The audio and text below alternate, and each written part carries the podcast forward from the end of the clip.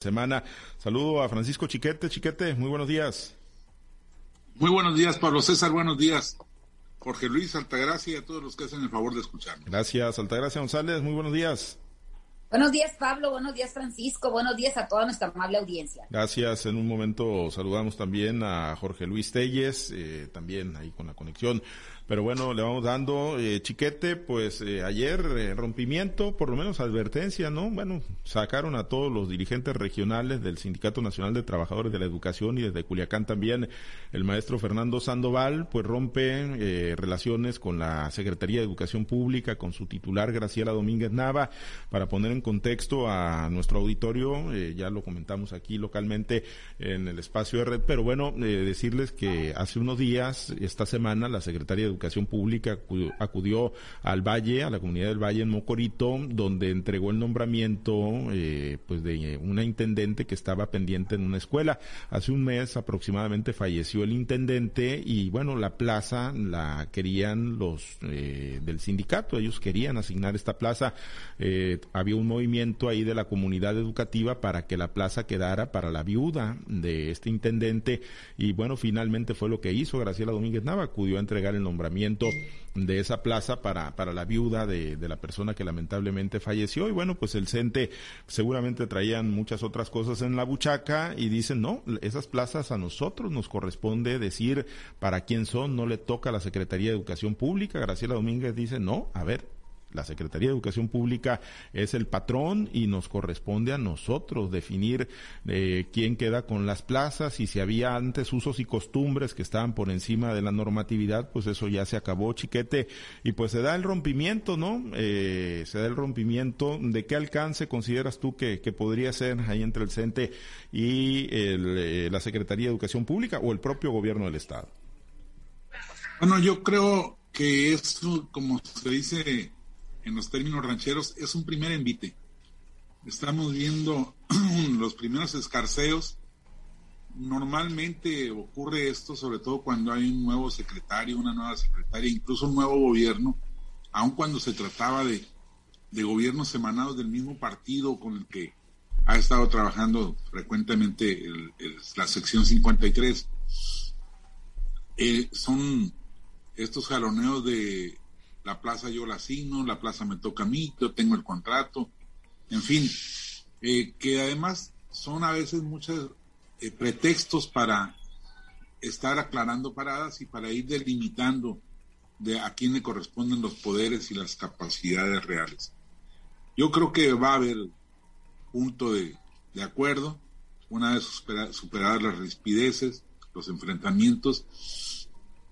Aquí lo que hace diferente el caso es que Graciela Domínguez es de un carácter muy fuerte, no, no está acostumbrada a las negociaciones eh, con un grupo al que además siempre ha visto como enemigos, y hay que ver que Morena alentó por mucho tiempo a la corriente llamada Más que 53 y que pues han estado buscando la manera de disputar el poder, aunque no han logrado hacer mella en la estructura de la, de la sección.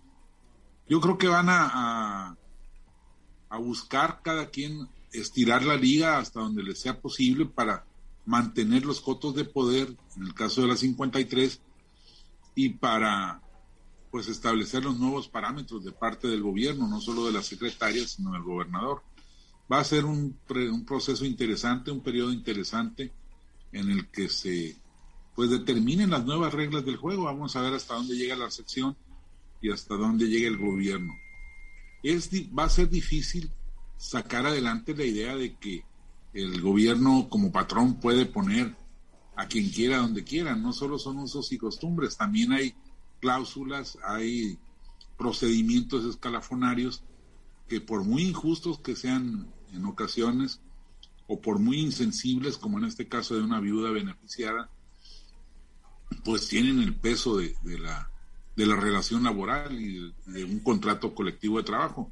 Vamos a ver hasta dónde llega y, además cuál es la inteligencia con la que se manejan estas cosas, porque luego es muy fácil que se contamine la discusión con las cuestiones políticas que de parte de los dirigentes sindicales pues son chuchas cuereras para sacar ventaja de este, de esta, de este rubro de la, de la confrontación política y hasta dónde llega la, la capacidad negociadora del gobierno, que pues también cuando vienen de la oposición llegan con hambre de, romper con todos los moldes anteriores. Es un periodo interesante, eh, ojalá que, que haya capacidad de los dos lados. Pues sí, sí, se ve, se ve complicado, ¿no? Porque digo, eh, de alguna manera han eh, venido perdiendo poder. Antes tenían, eh, Jorge Luis, te saludo con gusto, ya, ya lo tenemos conectado. antes tenían, pues prácticamente el control total, ¿no? De incluso de los, de las posiciones administrativas de la Secretaría de Educación Pública y Cultura, ¿no? Comisionados del CENTE estaban en el área de recursos humanos, en las áreas administrativas, y, pues prácticamente era una extensión más la CEPIC de, de los sindicatos de las secciones 27 y de las 53, Jorge Luis, y bueno, pues hoy eh, pues que se les parece que está queriendo restar un poquito de poder, pues bueno, pues viene rápidamente esta, esta advertencia de qué alcance, Jorge Luis, podría ser. Complicado, ¿no? Pero previsible. O sea, esto es la crónica de un rompimiento que no es rompimiento todavía, porque si eran negociaciones son la crónica de un rompimiento largamente anunciado. De hecho, cuando se toman la foto ahí Graciela Domínguez y, y Fernando Sandoval, el secretario general de la sección 53 del CENTE, bueno, pues eh, una foto reveladora, pero que marcaba una situación muy inconsistente en cuanto a la relación entre los dos entes. Eh, tú lo has dicho, lo has dicho bien, efectivamente, el sindicato, la sección 53 del CENTE, ha sido dueña de muchas posiciones dentro de la Secretaría de Educación Pública y Cultura del Gobierno del Estado. Esto es a través de los años. Ellos piden direcciones, piden jefaturas de departamento y muchas de ellas se les conceden en la sección 53 lo que va en, eh, lo que impacta favorablemente, pues el control, el control del secretario general en turno de, de la sección 53, y es lo que está ocurriendo en este momento. Yo no, no tengo ninguna base para decir que tales y cuáles plazas serán concesionado a la sección 53 del CENTE en este momento. Me atrevo a pensar que sí, que sí hay algunas posiciones que se, que, se les han entregado porque pues el gobernador Rubén Rocha no es ningún bebé que se acaba ni se acaba de caer del nido sabe perfectamente cómo están las cosas, tiene que apretar, tiene que aflojar un momento dado, y yo creo que esto tendrá que resolverse eh, pronto, ¿no? Pronto porque va en perjuicio del proceso educativo en Sinaloa. Vamos a ver hasta dónde llega, hasta dónde llegan las pretensiones de la 53, que siempre son muy ambiciosas porque, como dice Chiquete, cada vez, cada cambio de gobierno, quieren más y quieren más, quieren extender su dominio, y no importa quién sea el gobernador, no importa de qué partido venga, ellos piden piden las concesiones y amenazan y chantajean con paros laborales. Esto va a volver a ocurrir, no tengan ni duda que va a volver a ocurrir. Van a chantajear, van a amenazar con paros laborales, van a apretar, van a aflojar, hasta que no sea un, sea un arreglo que convenga a sus propios intereses. De ninguna manera creo yo que vaya a ser ni por asomo similar al de gobiernos anteriores. Pero sí algo van a lograr, algo van a lograr porque es una situación que tiene que negociarse definitivamente por ambas partes para bien de la educación de Sinaloa. Sí, y pues ojalá fuera para bien de la educación de Sinaloa. El problema es que termina siendo para termina siendo para bien de los dirigentes, ¿no? Que los caciques que han detentado el poder ahí en el en el magisterio.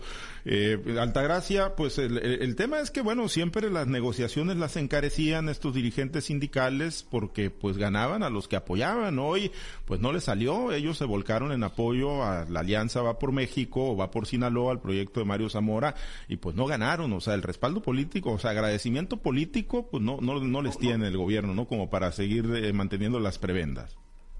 Bueno, pues definitivamente que están cobrándose cuenta, eh, cuentas ambos lados, ¿no? Por un lado, pues unos apoyaron a unos y los que están ahorita recién instalados en esos en esas dependencias, pues también apoyaron a los otros. Entonces, esta lucha de poder, esta lucha política, definitivamente que va a tener que salir sangre de algún lado, ¿no? A ver quién pega el primer, el primer golpe y quién lo da mejor para, para ver si logran pues eh, acomodarse o, lograr lo más posible en, para sus grupos políticos. Esto en vez de ser un problema laboral o un problema sindical, más bien es un problema político. Sabemos quién está detrás de, del sindicato de la sección 53, ¿no? Es un, eso se ha visto y se ha sabido desde hace mucho tiempo. Yo creo que lejos quedaron aquellas sonrisas que se plasmaron unos días después de que el gobernador Rubén Rocha Moya fue electo gobernador, que se tomó en un restaurante aquí muy, muy famoso en la localidad, donde estaba pues con el ex líder o ex o, la mano que mueve la cuna, este Daniel Amador, ¿no? Que se tomó una foto ahí muy,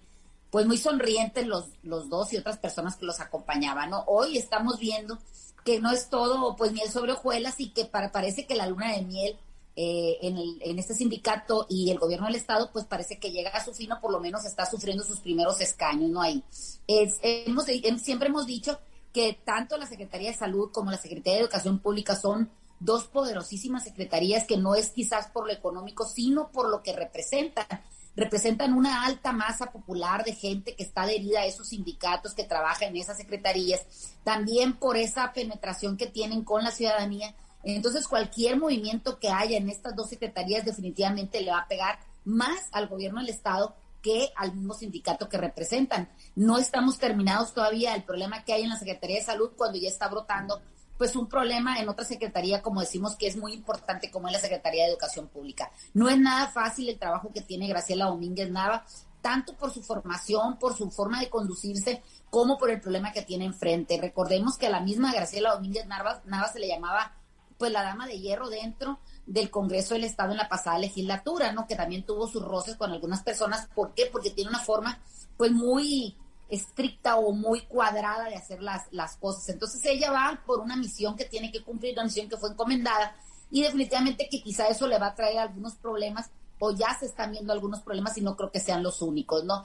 De que se puede llegar a una negociación, claro que se puede llegar a una negociación, por eso se llaman mesas de negociación, porque si cada una de las posiciones radicaliza sus acciones, pues realmente entonces para qué están sentados, ¿no? De alguna manera están viendo de qué lado se puede aflojar primero para ver quién se acomoda políticamente mejor, ¿no? Es definitivamente que el gobierno del Estado tiene que actuar con mucha mano izquierda. ¿Por qué? Porque en estos momentos estamos viendo que la educación pasa por un bache muy, muy importante que difícilmente se va a poder resarcir en, en el corto tiempo. Y a esto, aunado a que puede haber este tipo de problemas donde amenazan con paros laborales, pues entonces aquí estamos a qué le estamos apostando, ¿no? Entonces, definitivamente que el gobernador, aunque ya fijó una posición donde dice que Graciela Domínguez Nava es la patrona o es el patrón y el sindicato pues es el trabajador, pues definitivamente que tienen que llegar a un acuerdo. Creo yo que con la experiencia que tiene el gobernador, porque si alguien, alguien tiene luchas sindicales, alguien tiene luchas este, para defender los derechos laborales de, de los trabajadores, pues es el mismo gobernador, no es, no es como le dice eh, este Jorge Luis, no es ningún niño chiquito, creo que lo conoce bien este tipo de movimientos, creo que se ha enfrentado a problemas mucho más graves que los que hay en este momento o los que se empiezan a surgir o que tratan de hacerlos parecer como un problema, pues creo que el gobernador tiene la suficiente experiencia y si quizá Graciela Domínguez Nava no es eh, no es no tiene la experiencia o no tiene este en este en estos temas en estas secretarías, pues sí tiene la, la experiencia de ser una profesionista y además una ex legisladora con mucho aplomo, entonces definitivamente que lo van a tener que resolver, sea como sea y cueste lo que cueste, ¿no? Eh, pero no creo, no creo que en estos momentos el gobierno del Estado pueda estar este sujeto a que lo a que lo manipulen o a que le impongan trajes a los que no se quiere meter. Definitivamente que creo que van a llegar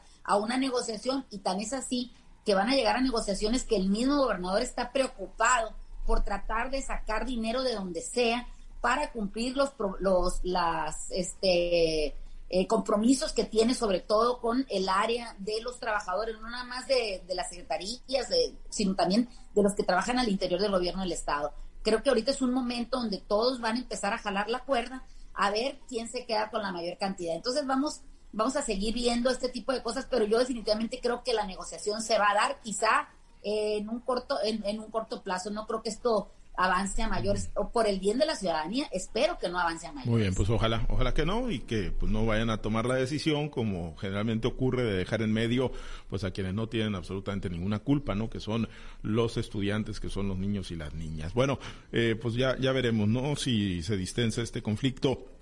El otro tema, eh, Jorge Luis, pues es el que tiene que ver con la, pues, ¿qué diría yo? Triple tragedia de los migrantes, ¿no? Lamentablemente, digo triple tragedia porque pues de por sí eh, ya es una tragedia que tengan que salir de sus lugares de origen para, para buscar eh, pues un eh, porvenir, eh, la tragedia de pues el maltrato que encuentran en pues en el intento de, de llegar hasta Estados Unidos Y pues la tragedia de ayer, Jorge Luis, 54 perdieron la vida, iban hacinados, pues un tema que coloca eh, los focos sobre pues México, ¿no? En el tema de la migración, desde lo que se viene haciendo, ¿no? Desde lo que pues provocamos con el éxodo de muchos connacionales que se van a Estados Unidos, pero además, bueno, pues fue un país de tránsito de los centroamericanos que acuden, que tratan de llegar a Estados Unidos y, y bueno, pues estar siendo una especie de muro de contención para Estados Unidos. No digo que pues eso haya sido lo que provocó la muerte de estos 54 migrantes, pero bueno, en términos generales el tema de la migración ahí está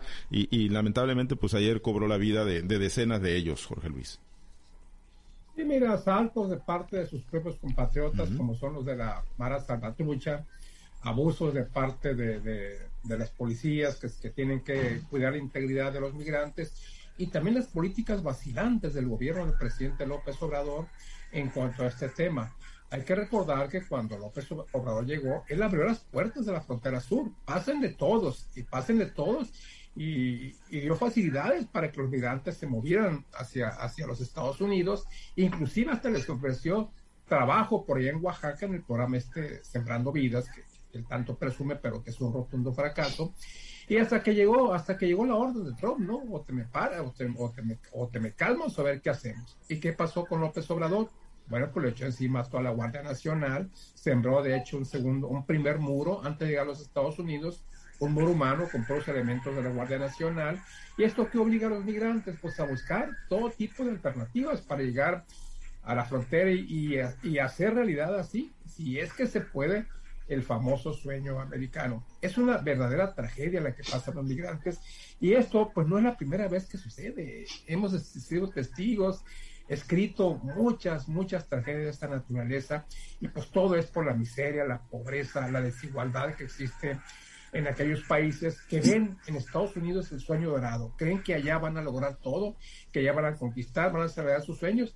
No es así, pero hacen el intento y muchos de ellos desgraciadamente mueren en el intento y ahí está, ahí está esta tragedia que debe, debe de dolernos a todos porque es producto de la pobreza y de la miseria en la que vive este mundo. Sí, y debe de mover, pues obviamente que se hagan de mejor manera las cosas, chiquete, porque pues obviamente se están haciendo y muy, muy mal, ¿no? En el manejo de, la de los migrantes.